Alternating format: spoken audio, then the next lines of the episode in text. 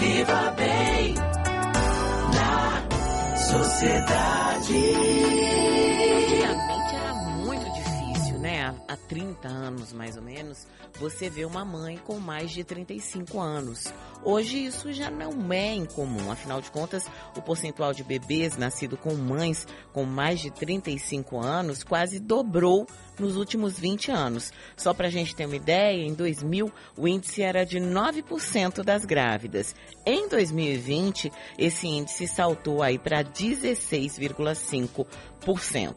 Os dados foram levantados pela Fiocruz, a Fundação Oswaldo Cruz, que a gente conheceu bem de perto aí ao longo da pandemia, né? Uma fundação de estudos e pesquisas na área de saúde. E a gente vai falar exatamente sobre essa gravidez depois dos 35 anos com a doutora Bruna Bittencourt, que é obstetra. Bom dia, doutora, seja muito bem-vinda. Obrigada, bom doutora dia. com carinha de criança.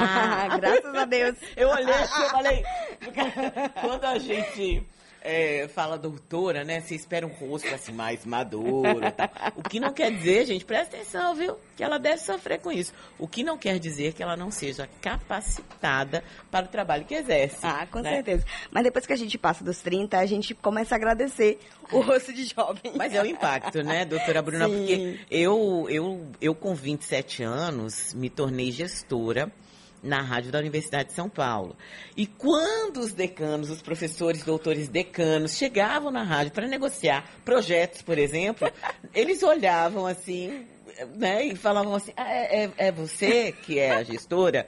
E eu dizia, sou eu, né, com a, com a cara de uma cara bem de menina, com bochecha, assim, mas bacana. Doutora, gravidez depois dos 35 anos. A gente teve um caso recentemente que teve um tratamento, né, é, envolvido, que foi o caso da Cláudia Raia, gerou uma série de polêmicas, mas ela tá aí, linda, bela, feliz, com o filho dela e, claro, teve um mega acompanhamento médico. Mas é possível se ter filho sem a interferência médica depois dos 35 anos? Sim, com certeza. Assim, é, hoje, né, que as, as mulheres elas vêm cada vez mais postergando, tendendo a postergar por motivos pessoais ou financeiros, de trabalho, ter gravidez mais, em idade mais avançada, a gente tem visualizado cada vez mais. E, e às vezes a mulher que vai chegando com os 35 fica com a sensação parecendo que é uma corda no pescoço. Que vai mudar essa idade e falar, não, agora, a partir de aqui, não tem mais como, eu vou ter que passar por algum tratamento. E não é bem assim. Quando a gente fala, assim, de taxa de gravidez espontânea e chance disso acontecer realmente naturalmente, a gente começa a ter uma preocupação maior, na verdade, depois dos 40. Então, assim, essa faixa assim, de 35 aos 40 anos é muito também uma idade da pessoa se planejar. Olha, eu quero ter filho, principalmente para quem quer ter mais de um. Vamos pensar se não dá, às vezes, para poder mudar um pouquinho os planos e aí já liberar para poder ter uma primeira gravidez, pelo menos, porque vai tender a fluir muito mais fácil do que quando a gente fala depois de 40. Há, há, há diferença entre ter a primeira gravidez ou ter uma segunda e terceira depois dos 40, doutora? Quando a gente fala de primeira gravidez, a gente tem uma, uma chance maior de abortamento. Então, quando a gente começa a fazer as contas de engravidar e pensar dessa gravidez evoluir, de dar tudo certo, e principalmente com a mulher que quer ter dois, três filhos, então essa, essa conta vai começando a fazer diferença. Uhum. Mas existe um impacto, é porque eu fiquei curiosa. Se existe uma. Um, um- Se é mais difícil engravidar da primeira vez e manter essa gravidez do que uma segunda vez, por exemplo. A pessoa, Sim. Porque tem gente que tem, teve um bebê aí aos 30 anos. A vida hoje ela é muito fluida, né? Uhum. Teve um bebê com 20 anos. né? E foi, ficou junto um tempo, depois a vida mudou, encontrou uma outra pessoa com 35 anos. E com 40 quer ter um segundo filho. Sim. O filho já tá moço, fala, ah, queria começar de novo. É, proporcionalmente, essa gravidez costuma ser mais difícil ou não tem diferença? a chance de engravidar e essa gravidez evoluir fica mais fácil se ela já teve um filho. Porque, assim, às vezes, a primeira gestação é um momento que a gente pode identificar algum problema. Apesar de que, assim, a maioria dos casos de abortamentos espontâneos, eles não são por um problema da mulher. Ele é por uma questão genética ali do desenvolvimento daquele embrião. Então, é específico daquela gestação. Mas tem casos que tem relação com algum problema da mulher. Então, é como se uma pessoa que já teve a gestação, esse corpo já foi testado, já foi passado, inclusive, por um processo de ter contato com material genético que foi diferente do corpo dela. Então, a chance de não ter um abortamento diminui um pouco. Não muda drasticamente, não. Porque tem questões relacionadas com a gestação em si e com a idade que isso não tem como mudar. E quais são os cuidados para uma gestação aí a partir dos 35, 40 anos, doutora? Ó, é, não muda tanta coisa com relação a qualquer gestação. Inclusive, pessoas jovens deveriam passar por esse mesmo processo.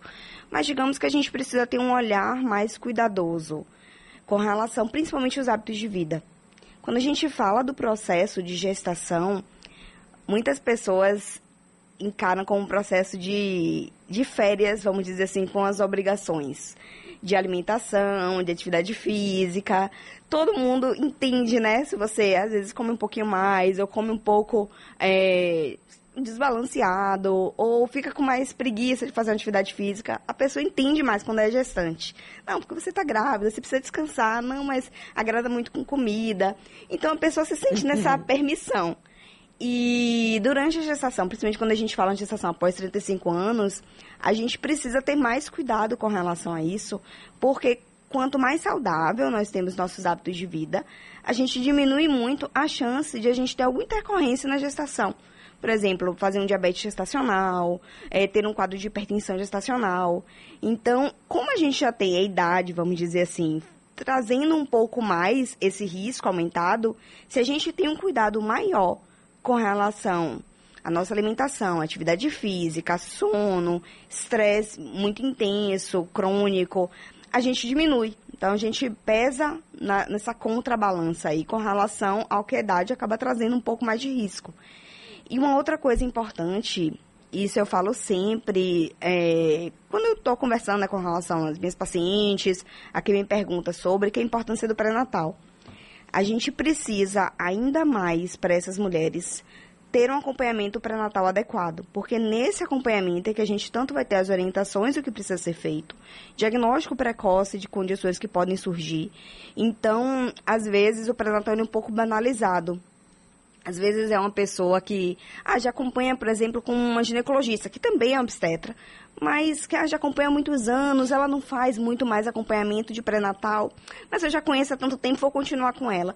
Mas às vezes não é uma pessoa que tem um, um olhar realmente voltado para a obstetrícia, ou num ritmo de atualização que hoje precisa, porque assim, as coisas mudam muito rápido. Né? Hoje o que a gente tem de desenvolvimento científico é muito acelerado. Então, assim, é importante ser uma pessoa que realmente esteja com esse traquejo para poder conseguir fazer diagnósticos e tratamentos mais precoces e adequados. Agora, doutora, por que que acontece a gravidez gestacional? A gravidez gestacional é demais, né?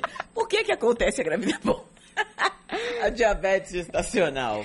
O diabetes gestacional, é, ele tem uma relação inicialmente com a placenta. Certo? A placenta, ele é um órgão endócrino também. Então, ele estimula, com o objetivo da, um dos objetivos é estimular que a gente mantenha níveis bons de glicose circulante para o bebê. É um mecanismo de proteção, né? Porque se a gente pensa aí na evolução da humanidade, a gente não tinha hoje o acesso, por exemplo, à comida como a gente tem hoje. Então, por exemplo, a placenta é capaz de armazenar glicose para o bebê. Só que hoje a gente não precisa mais isso. hoje Muito a gente precisava que gastasse né? mais. Então, assim, quando a gente pensa nos nossos hábitos de vida, é, e quando a gente fala, inclusive, de mulheres mais velhas, que têm uma chance de ter mais um nível mais elevado de resistência insulínica, que mantém, às vezes, níveis de glicose já um pouco mais elevados, mesmo sem estar gestante.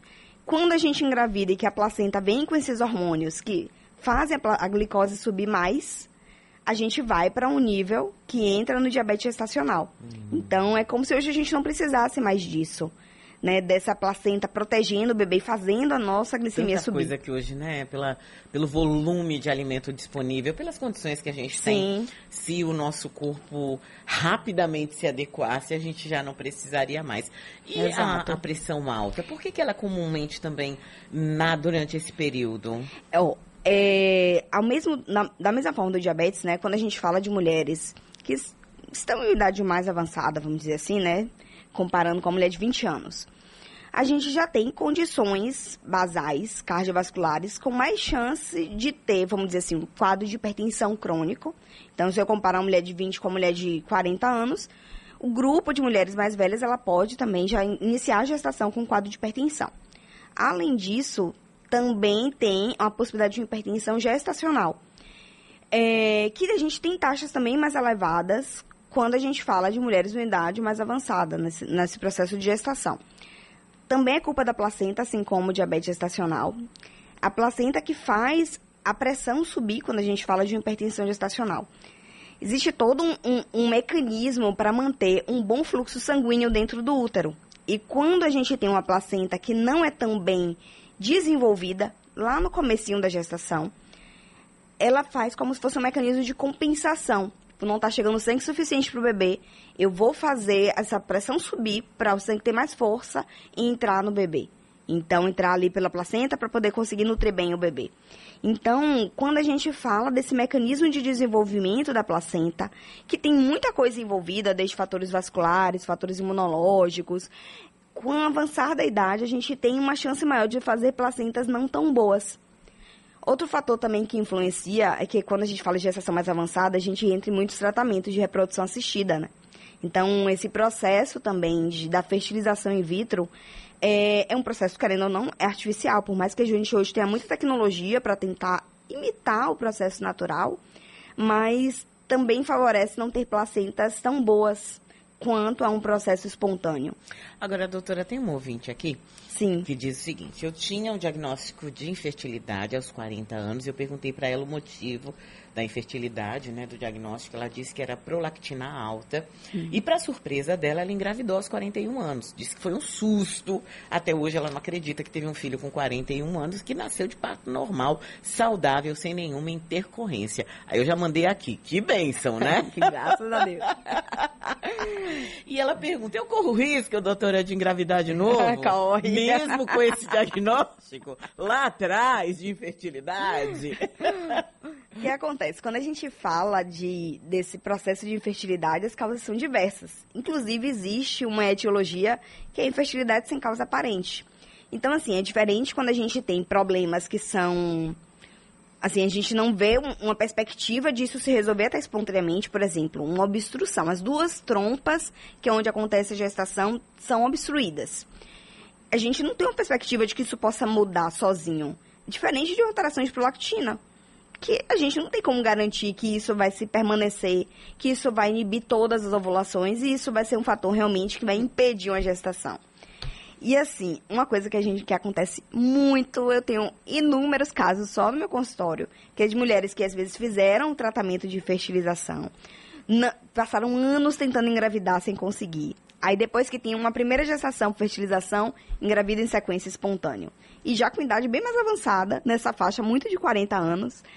E não se sabe exatamente porquê, né? A gente imagina muito que até o processo emocional de você já estar tá ali tranquila, às vezes com seu filho, já acredita, não faz nenhum tipo de prevenção, porque acha que não vai conseguir engravidar, né? Já que tentou tantos anos e não conseguiu.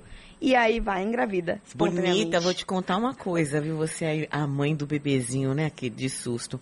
Eu vim assim, viu? O médico disse para minha mãe, ela teve um, um, aborto sério, perdeu uma parte do órgão, inclusive. É, ela estava com uma gravidez avançada e teve uma queda de uma escada.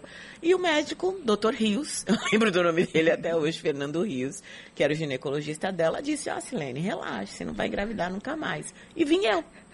Ela sempre falava pra mim. Depois eu acabei indo, né? Eu conhecendo o doutor Fernando, é, também, que não é mais vivo, mas falando, ele falou assim, poxa, como eu errei, hein? Imagine se sua mãe não quisesse, o que seria o que ela ia me falar? Porque é isso, né? A gente tem que estar atento e forte. Doutora, para uma mulher que quer engravidar, que está hoje com os seus 30, 35 anos e pretende engravidar, o que, que ela pode fazer? Ela tem que ir ao médico, fazer exame, fazer acompanhamento, manter bem a saúde? Precisa, sim. O ideal é isso, né? Não é uma, uma regra, mas quando a gente fala de uma preparação para engravidar, é, tem algumas coisas que podem ser necessárias que a mulher faça que a gente, o ideal é que ela comece pelo menos um ano antes. Então, se a gente precisa, se a gente enxerga que tem muitas coisas a serem mudadas, principalmente com relação ao hábito de vida, que a gente sabe que não é fácil. É, às vezes, uma situação ideal, essa mulher precisa, às vezes, perder um pouco de peso, é, ou mudar alguma coisa de alimentação, atividade física, para poder ter mudanças no funcionamento do corpo. A gente precisa de um tempo para isso. Então, assim, um ano, seis meses ali no mínimo. Se uma mulher que não tem nenhuma questão, ela vai passar por uma consulta, ela vai fazer avaliação, né, com o exame físico, com exames, e aí vai ser visualizado, olha, não tem nenhuma mudança que precisa ser feita, a gente consegue uma orientação de um tempo menor. Então, também vai depender do que essa mulher vai precisar fazer para ficar, assim, é, bem, bem entre aspas, sabe, mais saudável para esse bebê. Porque também uma outra coisa que às vezes algumas mulheres ficam em pânico, né? Ai, mas eu não fiz nada, eu engravidei, não estava esperando. Como se fosse um, ah, uma certeza que vai ter alguma complicação. E não é bem assim. Então, quando a gente fala também do processo ao longo da gestação, é muito importante a gente ter esses cuidados, que isso vai reduzir muito a chance de ter alguma intercorrência. Quero agradecer aqui a doutora Bruna Bittencourt, ela que é médica obstetra. Obrigada, viu, doutora? Bom dia. Oh, bom dia. Obrigada a você.